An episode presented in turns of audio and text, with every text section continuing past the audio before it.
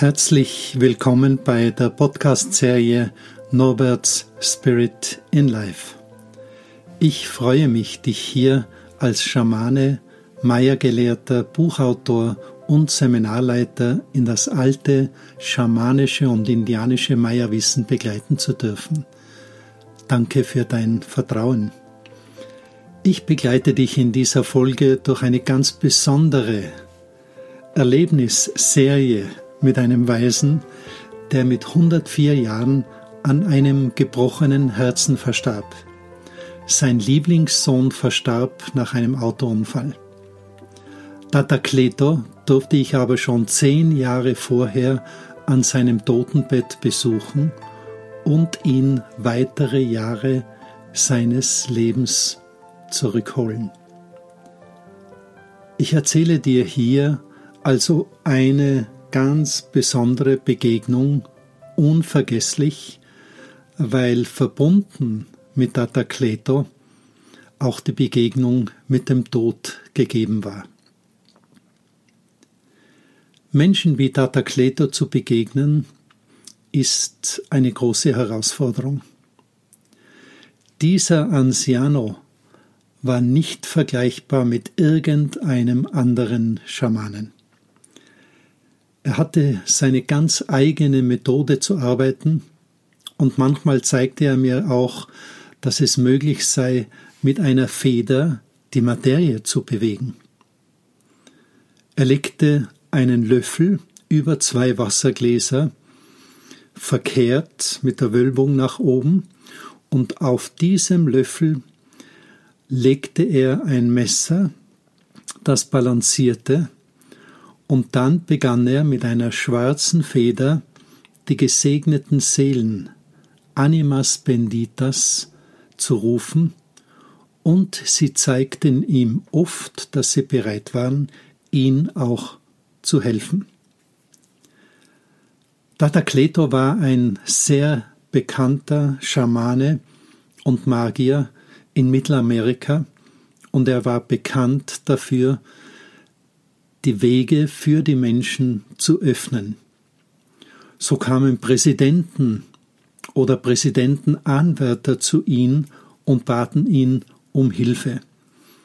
Oder es kamen Menschen aus den USA, um letztendlich in blockierten Lebenssituationen seinen Rat und auch seine Rituale zu erbieten. Und es war für Kleto immer ein Herzensanliegen, den Menschen einfach zu helfen, Cleto war auch ein Ehrenmitglied der staatlichen Universität in Guatemala City. Oder selbst mit 100 Jahren konnte er sich an die Namen von Patienten erinnern, die Monate vorher aus den USA zu ihm kamen und um Hilfe baten. Der ganz spezielle Anciano hatte eine Vielzahl von Kindern, 27 an der Zahl auf die er alle stolz war und die letztendlich auch von drei Frauen stammten. Zwei von diesen Frauen verstarben und Kleto hatte dann zu guter Letzt, als wir uns begegneten, eine Frau, die um 30 Jahre jünger war als er. Allerdings war die Dona Rosa schon damals Mitte 60 Jahre alt, als wir uns begegneten und Tata Kleto eben Mitte 90. Es war alles für mich eine ganz, ganz spannende Geschichte. Aber wie es zwischen uns zu dieser wunderbaren Herzensverbindung kam, das möchte ich dir hier erzählen. In den 90er Jahren war meine ehemalige Frau sehr krank und sie bekam den Hinweis auf einen Schamanen, der in der Gegend von Copan, Alta Verapaz, lebt. Nun, es wurde auch dazu gesagt, dass es oft heikel wäre, zu diesem Heiler zu gehen, weil er nicht alle Menschen annehmen würde. Der Weg dorthin war an die vier Stunden Fahrzeit, aber es stand sich dafür. Sie wurde mit einer Behandlung geheilt.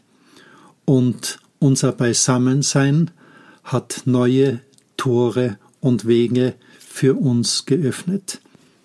Für mich war auch klar, dass ich diesen Anciano zwei bis dreimal im Jahr besuchen wollte, und in der Öffnungszeit des Zentrums Basmondo waren es dann schon die ersten Besucher, die aus Europa zu mir kamen und mit denen ich gelegentlich zu diesem Weisen hinfuhr. Interessant ist auch, dass dieser Tatakleto zweimal vom indischen Avatar Sai Baba gerufen wurde. Er sah diesen Weisen in seinem weißen Kleid in einem Traum und er machte sich auf dem Weg, erstmals in seinem Leben unternahm er eine Reise und er musste sich dafür sogar einen Pass besorgen. Aber dort angekommen, wurde er von Sai Baba aus der Menge unzähliger Besucher geholt und in seine privaten Gemächer eingeladen. Nun ein kurzer Hinweis, in welchen Umständen dieser Anziano dieser Weise arbeitete. Sein Behandlungsraum war ein Bretterverschlag ohne Betonboden.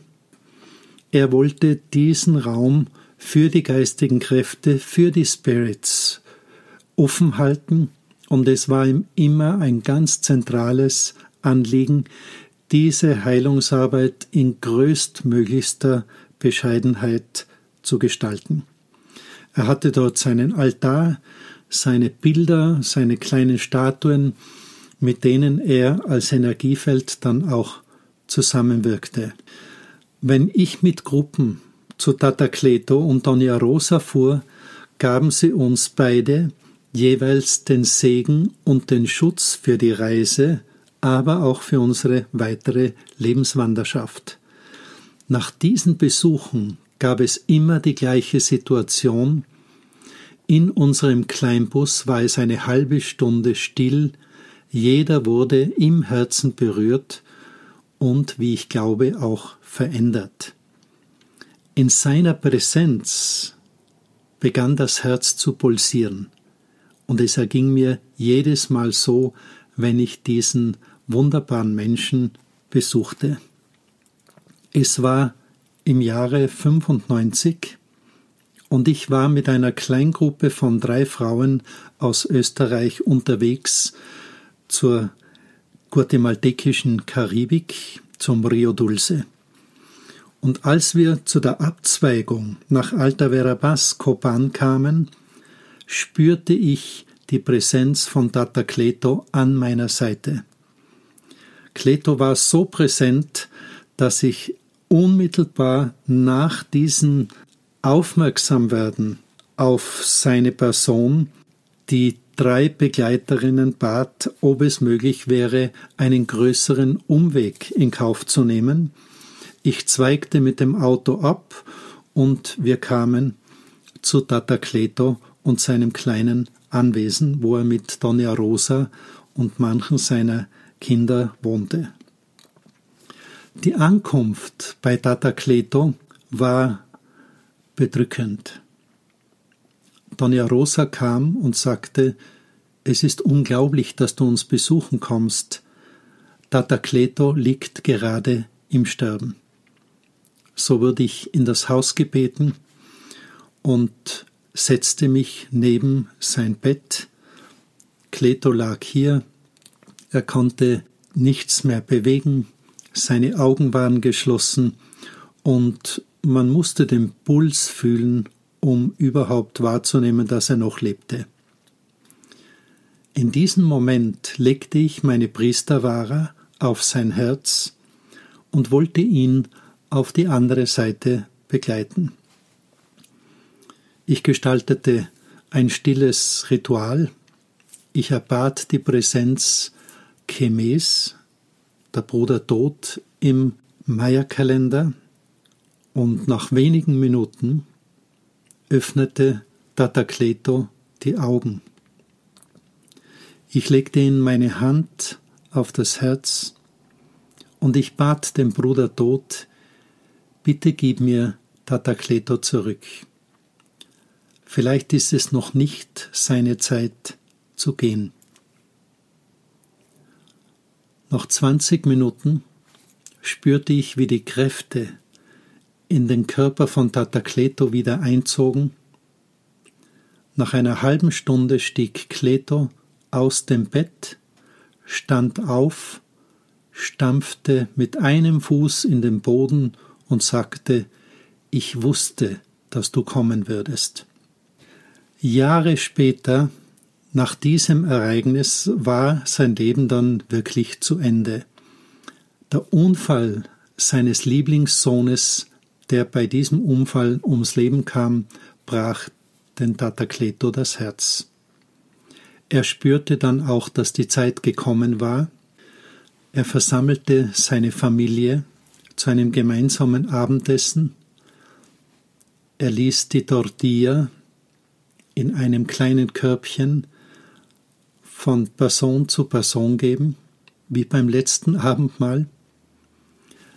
Jeder nahm sich eine Tortilla, er brach die Tortilla, aß einen kleinen Teil und sagte dann, mit diesem Mal möchte ich mich von euch verabschieden. Dann stand er auf, verließ den Raum, ging in sein Schlafzimmer und legte sich in das Bett. Seine Frau bat er noch, das Fenster zu öffnen. Er wollte, dass ich als sein Herzensbegleiter in diesem Prozess mit dabei sein würde. Er bat um die schwarze Feder, mit der Kleto über viele Jahre hinweg die Energiefelder der Menschen bewegt und gereinigt hatte, nahm diese Feder in den Mund und verstarb. Als ich dann vom Tod Datakletos hörte, war es mir ein großes Anliegen, seine Frau zu besuchen, und als ich zu ihr kam, meinte sie, Norbert, er hilft mir noch täglich in der Heilungsarbeit. Immer noch kommen viele Menschen, um Hilfe in ihren Krankheitsgeschichten zu bekommen. Aber es war Kletos Wunsch, dir diese schwarze Feder als Andenken zu geben. Und somit erhielt ich die Feder, mit der Tata Kleto verstorben war, nun auch für meine eigene Heilungsarbeit. Der Tod Cheme hatte uns beide vereint. Tata Kleto durfte vorangehen. Und wenn es besondere Momente in meiner schamanischen Arbeit gibt, wo ich ihn spüre, dann weiß ich, dass die Arbeit von ihm jetzt getan wird. So kommt es immer wieder zu einer wunderbaren Zusammenarbeit mit ihm oder mit den anderen Weisen, die schon von dieser Welt gegangen sind. Der neue Zeitgeist, die neuen Spirits, sie öffnen sich, wenn wir bereit dazu sind und wenn wir darum bitten, dass Sie uns begleiten. Bis aufs nächste Mal. Ich freue mich auf eine weitere Herzensbegegnung mit dir. Gracias, dein Norbert Muick und Spirit in Life. Übrigens, ich freue mich, wenn du diese Podcasts auch mit deinen Freunden und Vertrauten teilst. Finde weitere Infos zu meiner Arbeit auf meiner Website www.basmundo.com.